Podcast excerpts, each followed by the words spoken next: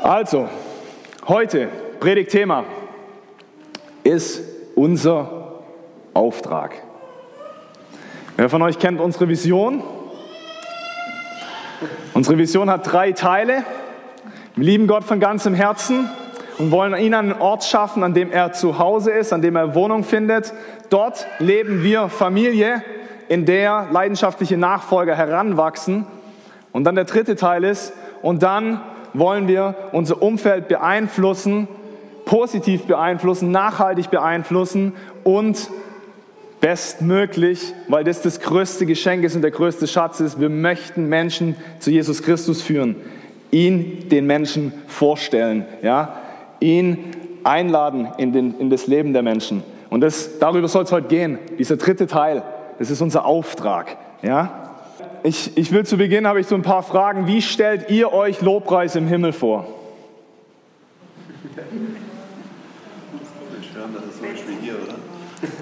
So wie hier? Also es wäre ein groß, ja, wie beim VfB, wo alle ausrasten und aufs Feld rennen wie gestern. Ja, also es wäre ein Riesenlob, wenn wir sagen würden, wir stellen uns den Lobpreis so vor, wie wir es heute Morgen gemacht haben im Himmel.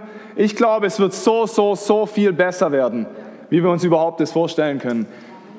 Das ist die einzigartigste Musik, die dort gespielt wird. Da ist eine Gegenwart. Da singen wir nicht nur, da, da ist Jesus Christus persönlich da. Was glaubt ihr, wie Gemeinschaft mit Gott im Himmel aussehen wird? Einzigartig und wunderschön, ganz tief. Wir sehen ihn. Ja, wir sehen ihn, wir können ihn anfassen. Gemeinschaft mit Gott, Intimität mit Gott wird so viel besser werden wie hier auf der Erde. Was glaubt ihr, wie Familie gelebt wird im Himmel? Familie wird einzigartig gelebt werden. Gemeinschaft wird einzigartig gelebt werden. Wir werden mehr Spaß im Himmel haben, wie wir hier haben, auch wenn wir hier schon viel Spaß haben dürfen.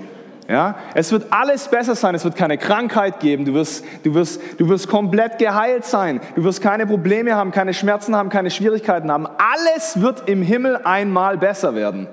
Wenn wir einmal im Himmel sind, wird alles besser werden. Außer eine einzige Sache, die können wir nicht besser tun im Himmel. Und was ist das? Menschen von Christus erzählen. Wenn wir mal im Himmel sind, können wir Menschen nicht mehr länger von Christus erzählen. Und das Schockierende sogar ist, diese Menschen, denen wir nicht von Christus erzählt haben, diese Menschen werden dann einmal nicht mit uns im Himmel sein. So klar ist die Bibel. Wer mit dem Herzen, ja, wer mit dem Mund bekennt und mit dem Herzen glaubt, dass Jesus Christus Herr ist, wer diese aktive Entscheidung trifft im Hier und Jetzt, der wird im Himmel sein, das ewige Leben empfangen. Wenn wir diese Entscheidung nicht treffen, dann werden wir nicht im Himmel sein. Heißt, Gemeinschaft mit deinem Ehepartner, mit deinen Kindern, mit deinen Verwandten, mit deinen Freunden, mit deinen Nachbarn, mit irgendwelchen Leuten, die dir eng ans Herz gewachsen sind. Wenn diese Menschen sich nicht für Jesus im Hier und Jetzt entscheiden werden, dann werden sie nicht mit dir und mit mir im Himmel sein. Heftig, oder? Ich glaube, dass Menschen von Jesus zu erzählen, ein Auftrag ist nicht nur für mich als Pastor, nicht nur für die Annette und für den Simon als Gemeindeleiter, oder gehen wir einen Schritt weiter, das ist eine Aussage, die ganz weit verbreitet im Leib Christi ist. Evangelisieren ist die Aufgabe der Evangelisten. Steht nirgends in der Bibel so. Das ist eine Ausrede, die wir uns einfallen lassen. Lasst uns kurz reingucken, Epheser 4, ab Vers 11 bis 13. Da heißt es, und er hat etliche als Apostel gegeben, etliche als Propheten, etliche als Evangelisten, etliche als Hirter, Hirten und Lehrer. Ja, also jeder von uns, davon bin ich überzeugt, hat einen Anteil von diesen fünf Gaben Christi. Ja, vielleicht bist du tendenziell eher orientiert, pastoral, hirtlich zu sein. Vielleicht bist du eher orientiert, dass du prophetisch begabt bist. Vielleicht bist du aber auch eher orientiert, dass du evangelistisch begabt bist. Ja, das ist so.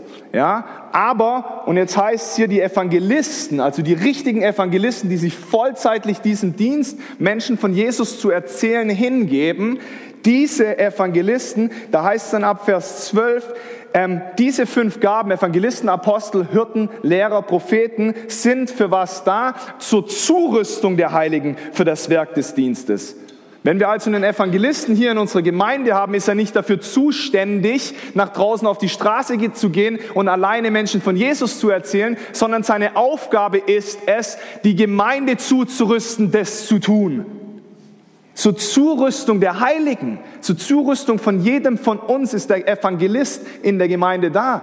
Nicht um die Arbeit uns abzunehmen, den Verlorenen da draußen von Christus zu erzählen damit sie für das Werk des Dienstes, für die Erbauung des Leibes des Christus, bis wir alle zur Einheit des Glaubens und zur Erkenntnis des Sohnes Gottes gelangen, zur vollkommenen Mannesreife, zum Maß der vollen Größe Christi.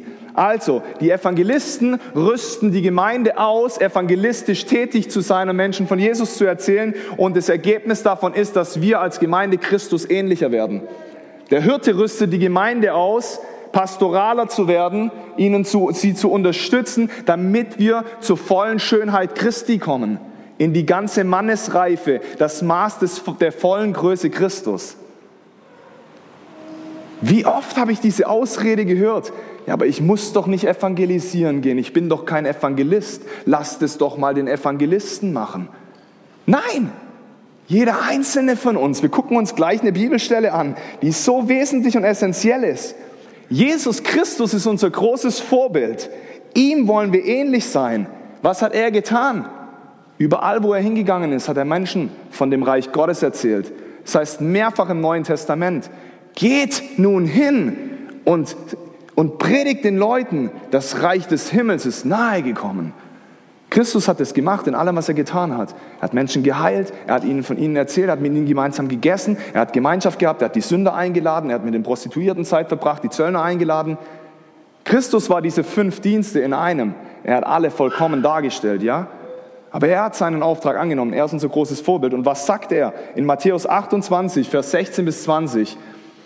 Da heißt es, die elf Jünger, und das war nachdem Jesus Christus wieder auferstanden war nach seinem Tod am dritten Tag. Irgendwann später trifft er die Jünger und eine der letzten Dinge, die er zu ihnen sagt, ist dann genau das. Das ist der Missionsbefehl aus Matthäus 28. Da heißt es, die elf Jünger gingen nach Galiläa auf den Berg, den Jesus für die Begegnung mit ihnen bestimmt hatte. Bei seinem Anblick warfen sie sich vor ihm nieder. Allerdings hatten einige noch Zweifel. Jesus trat auf sie zu und sagte, mir ist alle Macht im Himmel und auf der Erde gegeben. Und dann geht es weiter. Darum geht zu allen Völkern und macht die Menschen zu meinen Jüngern.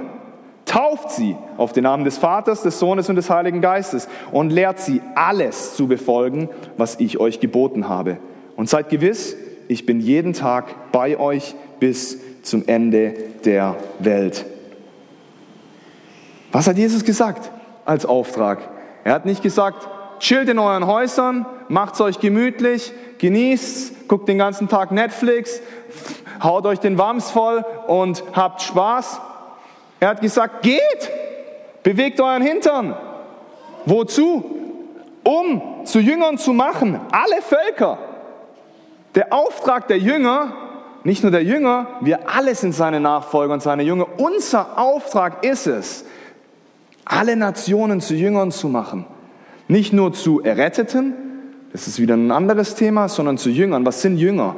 Radikale Nachfolger, die ihm nachfolgen, seiner Lehre nachfolgen, die Jesus Christus nachfolgen. Wir sollen zu Jüngern machen die Nationen. Das ist unser Auftrag. Und dann tauft sie.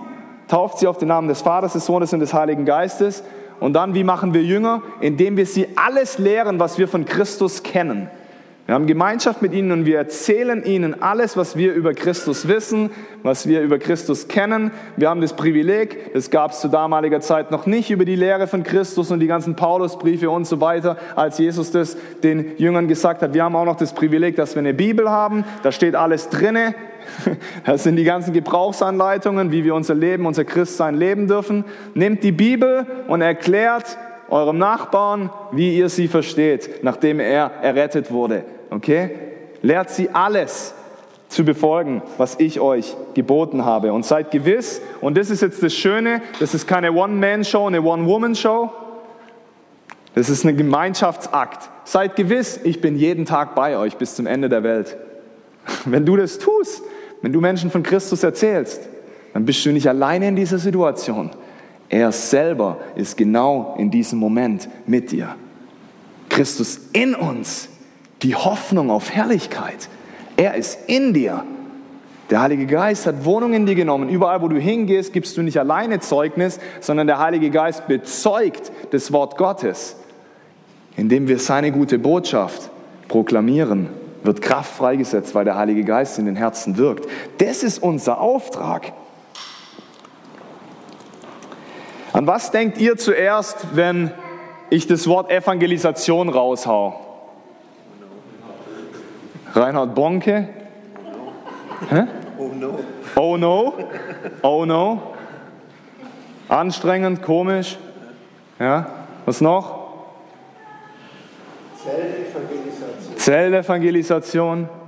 Ja? Straßenevangelisation. Straßenevangelisation. Sonst noch irgendwas? Gemeinschaft mit Nichtchristen. Gemeinschaft mit Nichtchristen. Was weckt das für eine Emotion in euch? Ist es eher so, habe ich richtig Bock drauf? Oder so, oh ey.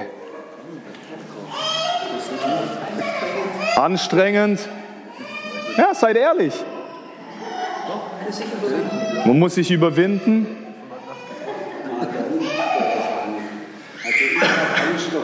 Angst davor. Gehen wir nachher drauf ein. Man könnte sich blamieren. Man könnte sich blamieren. Es weckt nicht immer was Positives, oder? Ich glaube, das liegt daran, weil wir ein verkehrtes Bild von Evangelisation haben. Und ich glaube, das liegt daran, weil wir einen Standard nehmen, wie Evangelisation aussehen sollte und dann denken, so müssen wir es jetzt auch machen. Wenn wir in die Bibel reingucken, gibt es unzählige, ganz verschiedene Arten von Evangelisation. Und ich bin davon überzeugt, dass du nur deine persönliche Art finden musst, wie das für dich funktioniert und für dich einfach ist. Ich will noch kurz, kurz wird es nicht sein, aber ich will, noch, ich will noch mit euch gemeinsam fünf verschiedene Arten, fünf verschiedene Evangelisationsstile angucken. Achtet mal auf euer Herz, ob irgendeine von diesen Stilen zu euch spricht, wo ihr dann auch denkt, ah ja, so könnte ich es mir für mich eher vorstellen, diese Schritte zu gehen. Oder so mache ich es bereits. Ja, okay? Wenn wir uns das angucken, Reinhard Bonke ist ein perfektes Beispiel für, ich nenne ihn den konfrontativen Petrus-Stil. Okay? Wenn wir in die Apostelgeschichte reinschauen, Apostelgeschichte 3 ist es, nee, 2 ist es ab Vers 14, wir lesen es jetzt nicht durch. Nachdem der Heilige Geist auf die 120 im Obergemach gefallen ist, ist Petrus so erfüllt, dass er daraufhin auf die Straße geht und anfängt auf dem großen Platz in Jerusalem das Evangelium lautstark zu predigen. Nachdem da diese Fragen aufkamen, ne, warum verhalten die sich, wie wenn die betrunken wären und so weiter und die ganzen Leute kamen und die Scharen kamen, fängt Petrus an, laut sich hinzustellen als dieser Straßenevangelist, so wie man Reinhard Bonke aus Videos kennt oder Billy Graham, ja, diese, diese Evangelisten, so wie ich auch manche Freunde habe, ähm, die das in dieser Art und Weise eher tun, ja, ähm, das ist dieser konfrontative Petrus-Stil. Und Petrus hat das Evangelium proklamiert und daraufhin sind 5000 Menschen zu Jesus gekommen, weil der Heilige Geist sich immer manifestiert und immer bestätigt, wenn wir das Evangelium predigen. Es heißt, wir predigen nicht das Evangelium nur in Wort, und in Wahrheit, sondern in der Kraft des Heiligen Geistes. Ich bin davon überzeugt, sobald das Evangelium proklamiert wird, fängt der Heilige Geist an, in Herzen zu wirken. Manchmal braucht es eine Weile und das Evangelium muss öfter gehört werden, aber es kommt immer eine Veränderung, weil der Heilige Geist es liebt. Ja? Im Himmel geht's ab, wenn das Evangelium gepredigt wird. Wow, das ist die Botschaft. Und zack, die Engel fangen an. Da wird die Botschaft. Und Engel werden ausgesendet. So glaube ich, sieht es im Übernatürlichen aus. Es wird Christus proklamiert. Sein Tod, er wird verherrlicht, indem wir sein, seine gute Botschaft erklären. Okay, also dieser konfrontative Petrus-Stil.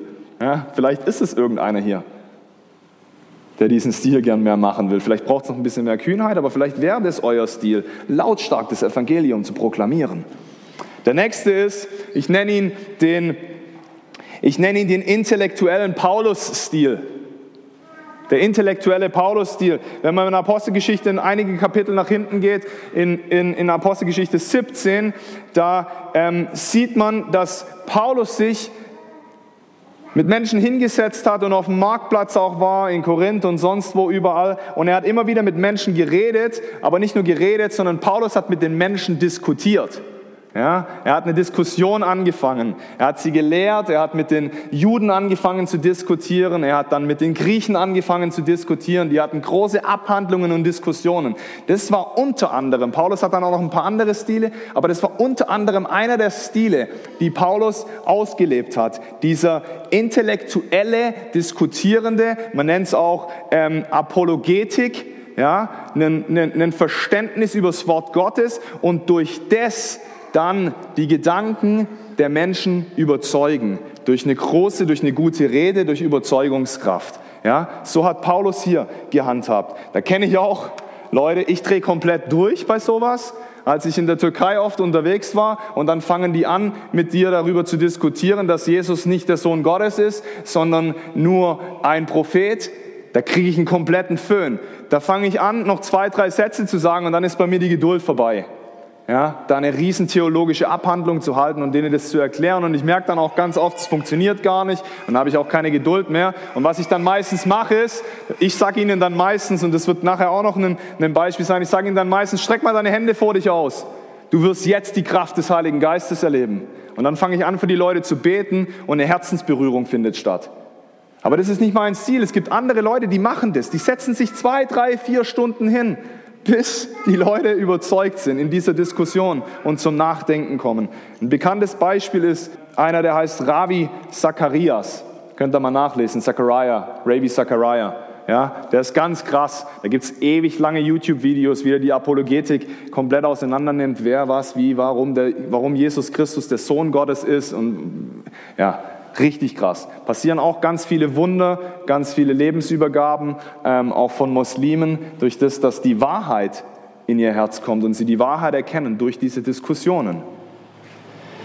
Und dann gibt es nochmal einen anderen Stil und den nenne ich einladender Matthäus-Stil. Es kommt am Ende übrigens noch kurz eine Folie, ihr könnt auch ein Foto machen von allen fünf Stilen.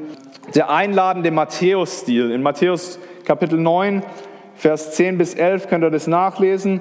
Da, da hieß es, da heißt es, dass Matthäus alle seine Freunde äh, zu sich nach Hause eingeladen hat. Die Sünder, die Zöllner, die nicht in die Synagoge kommen durften, diese Leute hat er einfach zu sich nach Hause eingeladen, um mit ihnen gemeinsam zu essen. Matthäus, sein Stil war, hat Menschen eingeladen, hat mit Gemeinschaft mit ihnen gehabt, hat mit ihnen gegessen. Ja? Und in dieser Gemeinschaft, in diesem Essen, in dem das Herzensbeziehung stattfindet, dann gehen Momente auf, wo wir auch ihnen erzählen können von dem, wie wir Christus in unserem Alltag erleben oder was er für dich in deinem Leben getan hat. Ja? Oder wir können Zeugnis geben und so weiter und so fort. Also die mit einer Gabe der Gastfreundschaft zum Beispiel, das kann ein Weg für dich sein. Boah, ich muss nicht raus und der Straßenevangelist sein. Ich kann die Leute zu mir einladen, uns denen wohnlich machen und warm machen und dann Gemeinschaft mit ihnen haben, mit ihnen einen Kuchen essen, einen tollen Kuchen backen. Vielleicht hast du die Gabe, gut zu kochen und zu backen. Und das kann ein Weg sein. Ja? Dass die Menschen durch deine Großzügigkeit, durch dieses Dienen was erleben. Dieser einladende Matthäus-Stil ist ein weiterer. Dann gibt es noch den guten, gute Werke, Tabitha-Stil nenne ich ihn. Gute Werke Tabitha-Stil. Warum? Weil die Tabitha in der Apostelgeschichte 9, Vers 36, da heißt es, in Joppe lebte eine Jüngerin Jesu namens Tabitha. Tabitha tat viel Gutes und half den Bedürftigen, wo sie nur konnte. Durch das Dienen und durch das Helfen der Bedürftigen, ja, durch das Kochen für sie, durch das Putzen für sie, ja, durch das zum Arzt fahren, wie auch immer das aussieht, ja, durch dieses dienende Herz der Tabitha sind Menschen zu Jesus gekommen. Sie hat denen einfach gedient und in dem Dienen Gemeinschaft mit ihnen gehabt. Vielleicht ist dein Nachbar, hat er Schulterprobleme, deine Nachbarin. Und du bietest ihr einfach nur an, hey, jetzt im Frühjahrsputz kann ich mal zwei Stunden zu dir rüberkommen und deine Fenster putzen. Ich würde dich da gerne unterstützen. Kann ich dir mal einkaufen gehen? Ja? Und dir Essen mitbringen? Wie auch immer das aussieht, kann ich mal dein Haus saugen? Oder kann ich ein Gärtner sein in deinem Garten und deine Bäume schneiden und deinen Rasen mähen?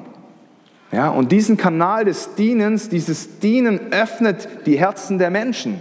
Das kann ein erster Schritt sein, bevor wir gleich, ja, wenn du vielleicht direkt anfängst, deinem Nachbar das Evangelium lautstark zu proklamieren, kann es sein, dass die sich völlig verschließen. Wobei ich trotzdem glaube, dass es Veränderung bringt, weil die Saat wird nie leer zurückkommen. Ich glaube, dass es trotzdem, dass trotzdem was passiert, wenn wir das Evangelium predigen direkt. Ja, will ich nicht sagen. Es braucht einfach auch da ein Gespür, was macht der Heilige Geist jetzt gerade in dem Moment. Und dann gehen wir den Weg gemeinsam. Ja, der gute Werke Tabitha-Stil. Und dann den letzten, das ist einer meiner Lieblingsstils. Der letzte Stil, und jetzt habe ich hier die Folie, der letzte Stil ist der Zeugnisstil von beispielsweise dem Blinden in Johannes 9 oder ein anderes gutes Beispiel ist die, die Samariterin am Brunnen. Ja, das ist der Zeugnisstil. Bei dem Blinden, da, ähm, der, der wird geheilt von Jesus Christus. Die, diese Dinge kennen wir alle, wo Jesus diesen Dreck nimmt und in die Augen ähm, reinschmiert und ihm dann sagt, jetzt geh nach Hause, wasch deine Augen aus und dann geh ähm, zu, den, äh, zu, den, zu den hohen Priestern oder zu den Lehrern. Ähm, und dann war der auf jeden Fall geheilt, der Blinde. Und dann gehen Riesendiskussionen los mit den Pharisäern. Und dann diskutieren die da und machen irgendwelche Abhandlungen. Also kann man mal das ganze Kapitel 9 in Johannes, kannst, kannst du mal nachlesen. Ähm, und dann heißt es in Vers 25, das ist ziemlich cool, und dann antwortete er, da ist die Rede von dem Blinden, dann antwortete er, ähm, ist, er ein, ist er ein Sünder? Das weiß ich nicht. Also hier ist die Rede von Jesus. Ist Jesus ein Sünder? Das weiß ich nicht. Eins aber weiß ich, dass ich blind war und nun kann ich sehen. Was hat er gemacht ist, der hat gar nicht mit denen groß diskutiert, sondern hat dann einfach gesagt, aber Leute, wisst ihr, was Jesus in meinem Leben getan hat? Er hat mein Leben komplett auf den Kopf gestellt. Als ich mich einsam gefühlt habe, war er bei mir. Als ich Schmerzen hatte, hat er mich geheilt, was auch immer für dich zutrifft. Ich glaube, dass jeder einzelne von uns eine einzigartige Errettungsgeschichte hat, wie du zu Jesus gekommen bist. Mach deine Errettungsgeschichte nicht klein. Vielleicht ist es, dass du im christlichen Elternhaus aufgewachsen bist und von Anfang an Jesus kanntest und du hattest nicht diesen großen Moment, wo er dir erschienen ist oder wo du radikal geheilt wurdest. Das ist ein wunderschönes Zeugnis. Ja? Was auch immer dein Zeugnis ist, wie du zu Jesus kommst, ist einzigartig und die Menschen da draußen müssen das hören, dürfen das hören und es wird ein Weg sein, um sie zu Jesus zu führen. Dieser Zeugnisstil bei der Samariterin, ist, das ist richtig heftig. Durch ein Zeugnis der Samariterin bricht Erweckung in der ganzen Stadt aus. Die war am Brunnen und Jesus begegnet ihr und Jesus bekommt zwei oder drei Worte der Erkenntnis für sie und erkennt, dass sie äh, mit vielen Männern geschlafen hat und sagt ihr das am Brunnen. Und daraufhin ist sie so geflasht, woher weißt du das alles aus meinem Leben? Und sie rennt zurück in die Stadt und erzählt in der ganzen Stadt, ihr müsst alle mitkommen. Da, ich habe den Sohn Gottes gesehen. Der wusste, was für Sünden ich in der Vergangenheit getan hatte. Der kennt mich wirklich. Und dann ist die ganze Stadt rausgegangen. Erweckung ist ausgebrochen, weil sie Zeugnis gegeben hat über das, was Christus in ihrem Leben getan hat. Das ist so krass. Also, der konfrontative Petrus-Stil, der intellektuelle Paulus-Stil, vielleicht magst du es zu diskutieren. Der einladende Matthäus-Stil, vielleicht liebst du es, Gemeinschaft mit Menschen zu haben, mit ihnen zu essen, sie zu dir nach Hause einzuladen. Der gute Werke Tabitha-Stil, vielleicht hast du einfach eine Riesengabe zu dienen ja, und es ist einzigartig und wunderschön. Oder der Zeugnisstil. Vielleicht treffen auch ein paar davon auf dich zu und du kannst Dinge kombinieren. Du lädst die Leute zu dir ein und dann gibst du ein Zeugnis zu Hause nach einem gewissen Zeitpunkt, ja? Oder du, du ähm, putzt bei deiner Nachbarin ähm, und, und dann lädst du sie danach ein und ihr esst noch gemeinsam. Wie auch immer das aussieht. Oder du liebst es auf der Straße, Menschen mit dem Evangelium zu konfrontieren, das Evangelium zu proklamieren, aber hast trotzdem Spaß daran, einfach auch Gemeinschaft mit Leuten zu haben und sie zu dir einzuladen. Egal. Aber ich bin davon überzeugt, dass irgendeiner von den Stils auf jeden Fall eher auf dich zutrifft. Es gibt nicht nur die klassische Evangelisation, Stadium-Event, draußen auf dem Marktplatz, jetzt runtergehen und dann muss jeder nacheinander zehn Minuten lang das Evangelium da unten predigen, lautstark mit einem Megafon in der Hand. Für manche trifft es zu. Ja? Und manchmal dürfen wir auch noch freier werden und vielleicht irgendwann an so einen Punkt kommen, sowas zu machen. Keine Frage. Ich glaube ich, ich glaub an Straßenevangelisation felsenfest, nicht nur an den Einladen oder den Intellektuellen oder den guten Werke oder den Zeugnisdienst. Ich glaube dran. Ich glaube vor allem dran, weil was es am allermeisten tut, ist, es verändert mein Herz und es schenkt mir neue Kühnheit. Ich fange mich an zu überwinden. Wenn ich es auf der Straße schaffe, es laut zu proklamieren, fällt es mir viel einfacher, das in einem Gespräch mit meinem Arbeitskollegen auch zu tun. Ja, da habe ich ein richtiges Herzklopfen ja, draußen rumlaufen plötzlich sagt Gott, weiß noch vor ein paar Jahren, meine ich, oh je, da bin ich von Rot mit dem Roller heimgefahren von der Arbeit und bin an einem jungen Mann vorbeigefahren, der war mit Krücken unterwegs. Und ich fahre weiter und ich fahre weiter und ich fahre weiter und bin an den Talwiesen. Ab dem Zeitpunkt, wo ich den jungen Mann gesehen habe, ist mein Herz fast aus meiner Brust rausgehüpft. Und ich wusste, dass ich wusste, dass ich wusste, ich soll umdrehen mit dem Roller, meinen Roller abstellen und mit dem jungen Mann kurz reden und ihm Gebet anbieten. Ich bin weitergefahren, weitergefahren, weitergefahren. Das Herzklopfen wurde immer stärker. Ich hatte so Schiss, dass ich mir fast in die Hose gemacht habe.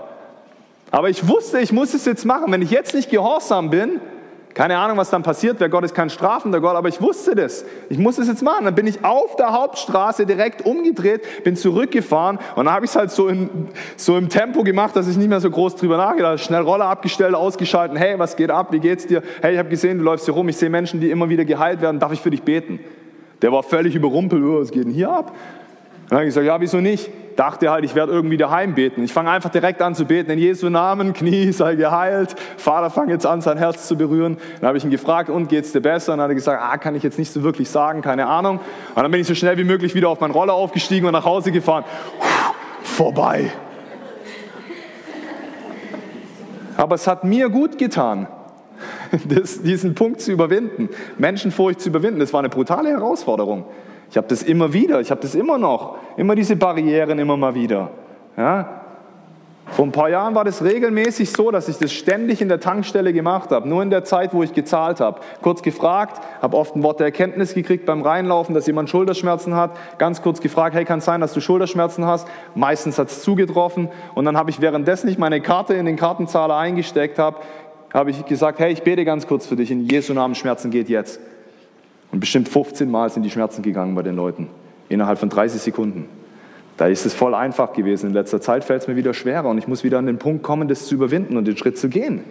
Weil Jesus verlangt es von uns. Ansonsten werden diese Menschen, wie ich am Anfang angefangen habe, ansonsten werden diese Menschen nicht mit uns gemeinsam im Himmel sein, sondern sie werden an einem Ort sein, und das ist viel, viel heftiger, ähm, sie werden an einem Ort sein, die Bibel redet davon, in Daniel 12, Vers 2, da heißt es, und viele von denen, die im Land des Staubes schlafen, werden aufwachen, die einen zu ewigem Leben und die anderen zur Schande, zum ewigen Abscheu. Ja? Matthäus 15, Vers 31 heißt nicht ewiges Abscheu. Jesus Christus nennt den Ort, es gibt den ewigen Himmel, das Paradies, da ist es wunderschön, da werden wir sein, weil wir privilegiert sind, dass wir Jesus Christus kennenlernen durften. Und dann gibt es einen anderen Ort. Und das ist wirklich eine reale Realität. Das ist nicht irgendwas, das ist eine reale Realität. In Matthäus heißt es, dieser Ort ist ein ewiges Feuer.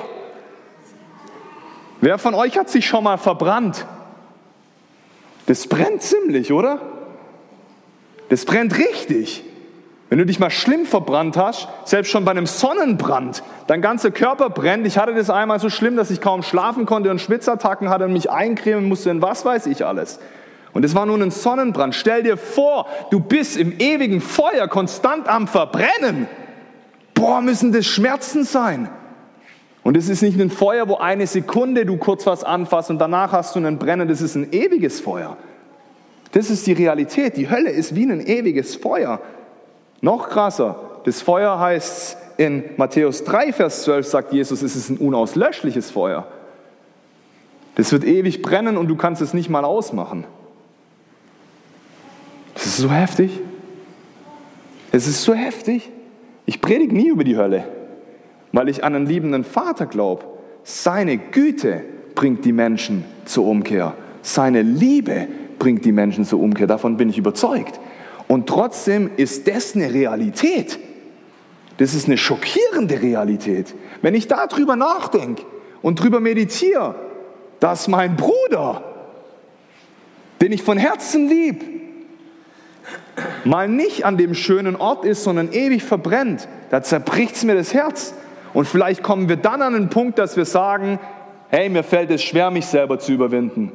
Vielleicht ist es einfach mal an der Zeit und dann nehme ich mich komplett mit rein, dass wir unsere Schnauze halten und unser Ego hinten anstellen, weil das ist pure Egoismus.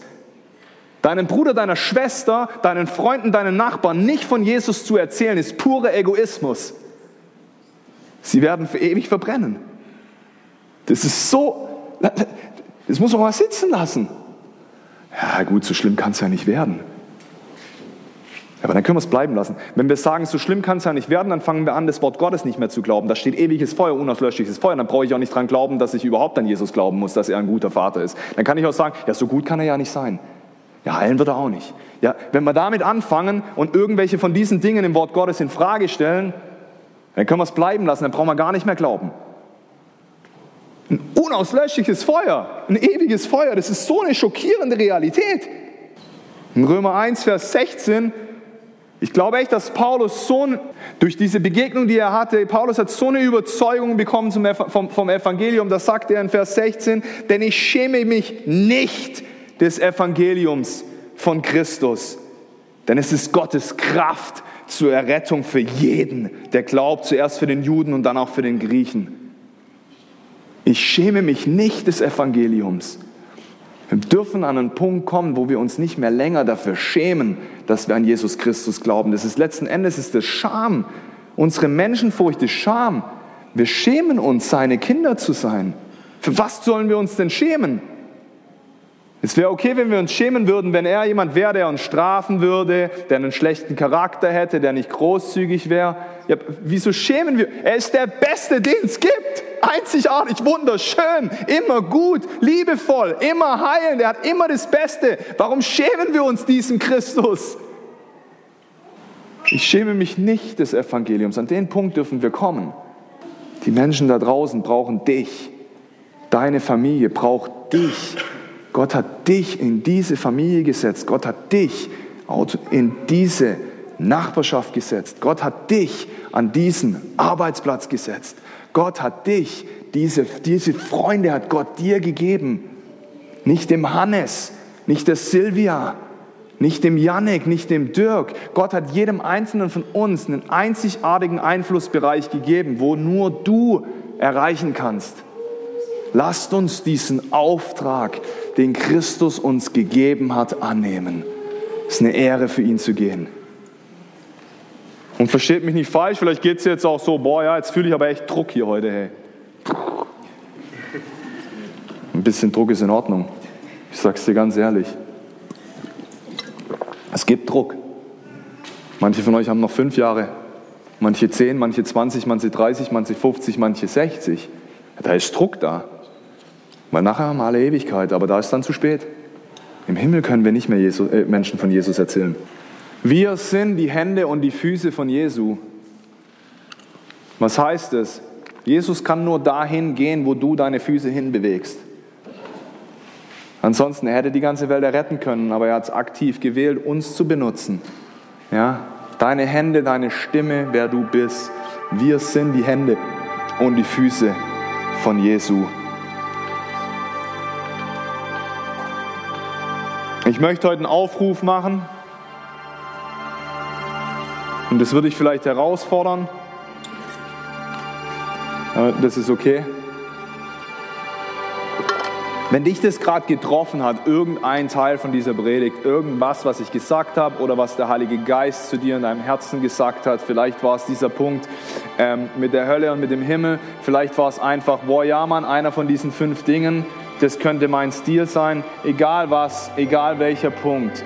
Wenn du aber merkst, es macht was in deinem Herzen und es bewegt dich, ja, da entsteht vielleicht ein Herzklopfen oder einfach nur, ja, ich will da ganz neu dazu Ja sagen. Ich habe das komplett verkackt die letzten 30 Jahre äh, meines Christseins und habe das nicht wirklich angenommen. Äh, ich war von Menschenfurcht gebunden, ich habe mich das nicht getraut, was völlig in Ordnung ist, was menschlich ist, was normal ist. Ich erlebe genau die gleichen Dinge, okay?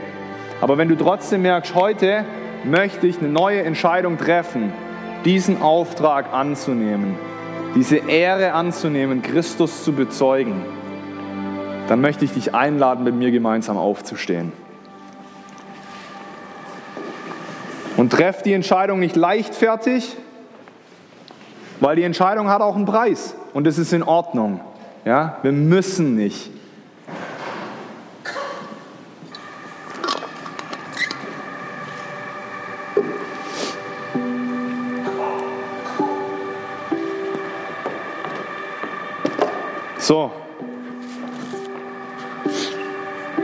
Und wenn ich jetzt machen will, jetzt wird es noch herausfordernder, ich möchte, dass ihr alle, die steht, nach vorne kommt.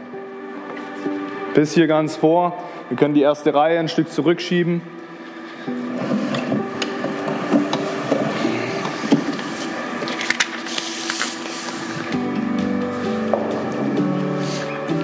Ich bin komplett überzeugt davon, dass es manchmal einen sichtbaren Schritt braucht,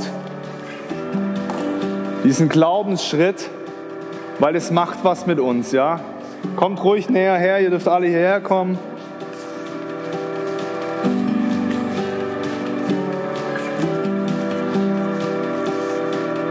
Komm, weiter, weiter, weiter, auf geht's, kommt mal hier, auf geht's. Nicht so ängstlich sein.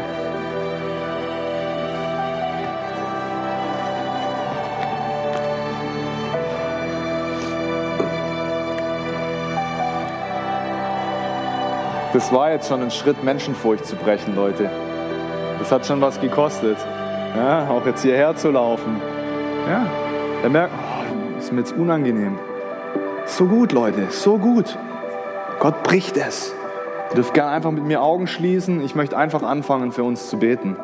Okay? Ich werde rumgehen, auch vielleicht ein bisschen und Hände auflegen. Jesus, danke. Danke, dass wir deine Zeugen sein dürfen. Zeugen des Allerhöchsten, des Königs. Danke, Jesus. Heiliger Geist, und ich bete, dass du jetzt kommst. Der Meister-Evangelist. Und ich bete, dass du jetzt kommst und in unseren Herzen wirkst, Jesus. Komm, Heiliger Geist, und berühre unsere Herzen. Berühre unsere Herzen, lass uns brennen für das Evangelium, für die Botschaft. Danke, Jesus, Gefangene freizusetzen.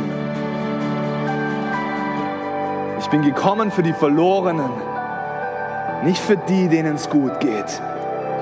Danke, Jesus. Veränder jetzt unsere Herzen, Vater. Wir brauchen deine Gnade. Sag ihm das auch ruhig, wenn du merkst, ja Mann, das ist mir übelst schwer gefallen in der Vergangenheit. Sei ganz ehrlich mit ihm und sag ihm, Herr, schenk mir das. Ich habe das nicht. Ich habe die Überzeugung nicht. Ich getraue mich das nicht, diese Schritte zu gehen. Helf mir dabei, Heiliger Geist. Nimm Barrieren weg. Das beten wir jetzt wirklich, Heiliger Geist, dass du auch Barrieren und Ängste nimmst, Vater.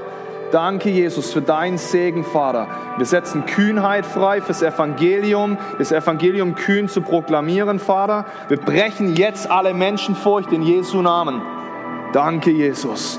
Danke, Vater. Freiheit von aller Menschenfurcht, Jesus. Wir schämen uns nicht des Evangeliums.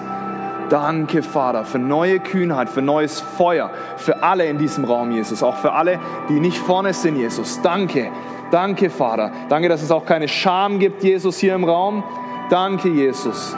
Jedem so, Vater, in aller Freiheit. Vater, wir beten für mehr Heiliger Geist. Berühre unsere Herzen. Komm, bete ruhig mal laut aus mit mir gemeinsam. Bete dem Geist, wie auch immer. Betet einfach. Danke, mehr Heiliger Geist. Wir wollen mehr sehen. Jesus, mehr von dir, mehr von dir. Danke, dass wir eine Generation von Evangelisten sind, berufen, berufen, deine gute Botschaft zu proklamieren, Jesus. Zeugen zu sein in allen Nationen, Jesus. In der Stadt, in jedem Arbeitsplatz, Vater. Überall, wo wir gesetzt sind von dir, Jesus. Danke, Vater. Danke, Vater. Danke, Vater. Ich bete auch für eine, für eine Freisetzung von Strategien, unsere Freunde, unsere Familie und Menschen zu erreichen, Jesus. Danke, Papa. Feuer, Jesus. Mehr von deinem Feuer, Jesus. Jesus, lass sie diese Augen sehen, Vater, die ich sehen durfte, wie, die voller Leidenschaft für uns brennen, Jesus. Danke, Vater. Mehr, mehr, mehr, mehr, mehr. Danke, Jesus. Mehr, Jesus. Mehr, Jesus. Mehr, Jesus. Mehr, Jesus. Mehr, Jesus. Macht es auch mal mit mir so aktiv. Ich habe das gerade gesehen. Lasst uns mal so die Vergangenheit auch abschütteln, dass es vielleicht zäh und anstrengend war in der Vergangenheit oder uns schwer gefallen ist, dass da vielleicht auch Scham ist. Jesus, wir schütteln das ab und wir lassen diese Dinge hinter uns, Vater. Ganz neu, Papa. Danke, Jesus. Und ich danke dir echt, dass du jedem Einzelnen seinen eigenen Stil gibst, Jesus. Und dass jeder einzelne Stil gleichwertig ist. Ob 5.000, 10.000, 20.000, 500.000 oder nur eine Person oder nur eine halbe Person zu Christus kommen. Danke, Jesus, dass genau das gleich viel wert ist, Vater. Danke für ein Maß an Gnade für jedem Einzelnen, sein eigenes Maß an Gnade für jeden Einzelnen, Vater. Danke, dass zu dienen gleich viel wert ist, wie lautstark das Evangelium auf der Straße zu proklamieren. Danke, dass es da keinen Unterschied gibt, Jesus. Danke, Vater. Danke, Vater.